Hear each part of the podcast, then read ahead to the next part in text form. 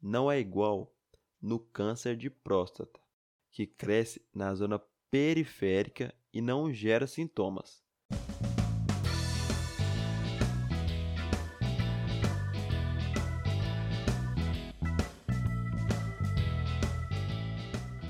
Fala galera, meu nome é João Pedro Santos. Está começando mais um Aprovado Cast, o podcast do Aprovado na Residência. Hoje iremos bater um papo sobre exatamente aquilo que você precisa saber para sua prova de residência médica.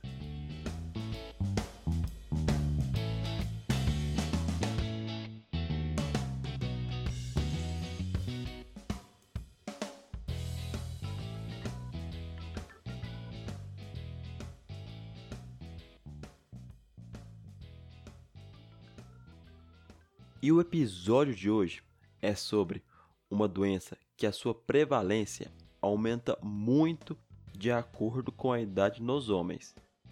Para você ter uma noção do quanto a hiperplasia prostática benigna é uma doença prevalente, estima-se que cerca de 50% dos indivíduos entre 51 e 60 anos apresentam essa patologia. Mas antes, eu gostaria de te lembrar de assinar o Aprovado News. O link está na descrição desse episódio. E ao assinar, você vai receber no seu e-mail favorito tudo o que você precisa saber sobre provas, editais, currículo e residência médica, de uma forma simples, direta e atualizada. E eu gostaria de te lembrar de me seguir no Instagram, que é aprovado.na.residência para você não perder nenhum episódio, flashcards, questões e diversos outros assuntos sobre residência. E também me seguir aqui na plataforma que você está me ouvindo agora. E se estiver gostando dos conteúdos, compartilhe com os amigos. E agora eu vou dividir esse episódio em três pontos. O primeiro é sobre a fisiopatologia. O segundo ponto sobre o quadro clínico e o terceiro ponto sobre o tratamento. Inicialmente, eu quero explicar aqui como ocorre a hiperplasia da próstata, porque você vai precisar desse conceito para entender alguns outros pontos que eu irei explicar. E reparou que eu frisei bastante que quanto mais velho, maior a prevalência da doença, né? Isso ocorre porque, na medida que o homem envelhece, ele passa a apresentar mais receptores de androgênio. E esses hormônios, como a testosterona, estimulam o crescimento prostático. Mas, além de estimular o crescimento, esse crescimento ocorre na zona de transição da próstata. Não é igual no câncer de próstata que cresce na zona periférica e não gera sintomas. Lembrou dessa parte do câncer de próstata?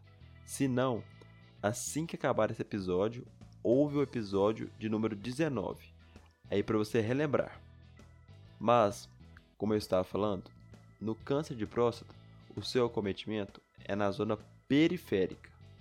Então, no início, esse paciente não apresenta sintomas, mas Nessa situação, desde o início, aquele paciente já apresenta uma compressão extrínseca da uretra. E de acordo com que a próstata vai crescendo, passa a comprimir mais e mais. E essa compressão se dá por dois motivos.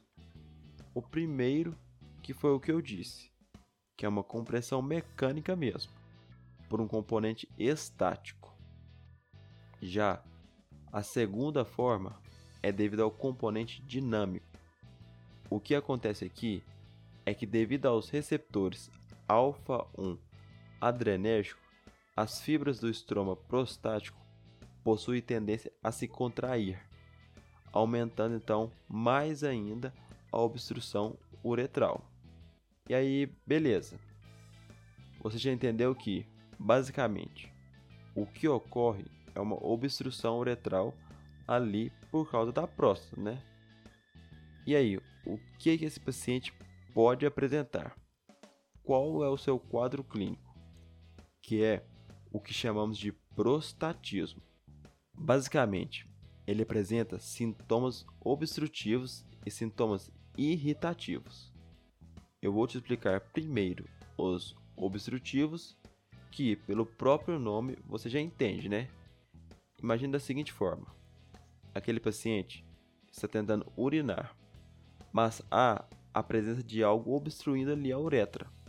E aí, o que, que ele pode apresentar? Por exemplo, ele pode apresentar um jato afilado, um jato fraco. Pode não conseguir esvaziar a bexiga toda, gerando então um esvaziamento incompleto. Entendeu? E no caso dos sintomas irritativos, o que acontece é que, devido a essa obstrução, aquele paciente passa a armazenar urina na bexiga. E conforme vai armazenando, o músculo detrusor, que está na parede da bexiga, começa a se hipertrofiar. Mas ele hipertrofia tanto que ele acaba perdendo a sua complacência. E, consequentemente, vai só armazenando urina ali, isso gerando sintomas irritativos, como incontinência por transbordamento, urgência urinária, noctúria e outros sintomas. E aí, chegou aquele paciente idoso para você, relatando os sintomas que eu descrevi, que são obstrutivos e irritativos. E você fechou o diagnóstico. Como que você trata? Agora, você lembra daquele score internacional dos sintomas prostáticos, que é o IPSS? Se não lembra, procura aí no Google rapidinho depois do episódio, só para você entender do que, que eu estou falando. Ele é um score em que você vai avaliar qual o nível de obstrução aquele paciente apresenta através de sete perguntas. E são perguntas diretas. Por exemplo, no último mês, quantas vezes você teve que fazer força para começar a urinar? Aí o paciente vai marcar. Por exemplo, nenhuma vez, aí ele ganha zero pontos. Mas se fosse mais, ele ganhava outra quantidade de pontos, certo? E eu não estou te falando aqui agora cada pergunta e o quanto cada resposta recebe, porque não cai detalhadamente isso para você. Senão, seria também um episódio só para o IPSS. O que cai é saber que, se o resultado do IPSS estiver abaixo de 8, eu classifico aquele paciente como uma obstrução leve, não sendo necessário entrar com tratamento nenhum, apenas o acompanhamento regular. Mas se ele apresentar uma pontuação maior ou igual a 8, aí eu já trato. E minhas opções para o tratamento são basicamente quatro. Inicialmente, entro com um alfa bloqueador, como a tansulosina ou doxazosina, porque ele já apresenta resultado mais rápido. Ele diminui o tônus prostático.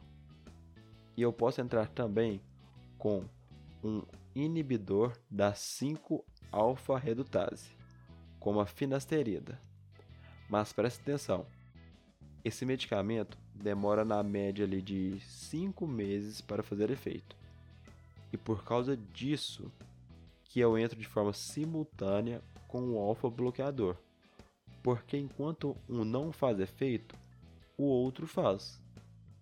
E no caso daqueles pacientes que apresentam sintomas graves de armazenamento, eu posso entrar com algum anticolinérgico, como a oxibutinina. Mas se mesmo assim esse paciente não apresentou melhoras, ou até começou a apresentar complicações como insuficiência renal aguda, hidronefrose, aí o ideal é optar pelo tratamento cirúrgico, que pode ser por via transuretral ou cirurgia aberta. E é isso, sobre HPB são esses pontos. E agora eu vou recapitular os pontos principais desse episódio, que é que a localização da HPB é na zona de transição. Por isso, essa doença gera sintomas obstrutivos, como jato fino e esvaziamento incompleto, e consequentemente sintomas irritativos, como urgência urinária, noctúria e outros. E você vai avaliar o tratamento desse paciente através dos sintomas que ele apresenta, usando o IPSS. E se for abaixo de 8, faço apenas o acompanhamento regular. Se for acima, já entro com tratamento, inicialmente com um alfa bloqueador e um inibidor da 5-alfa redutase, e se não houver melhoras, entro com um anticolinérgico. E se mesmo assim não houver melhoras, é com tratamento cirúrgico mesmo. E no mais, galera, é isso. Com o que abordei hoje, vocês conseguem realizar grande parte das questões sobre a hiperplasia prostática benigna. Obrigado por ter me ouvido, compartilhe com os amigos e até a próxima semana. Valeu!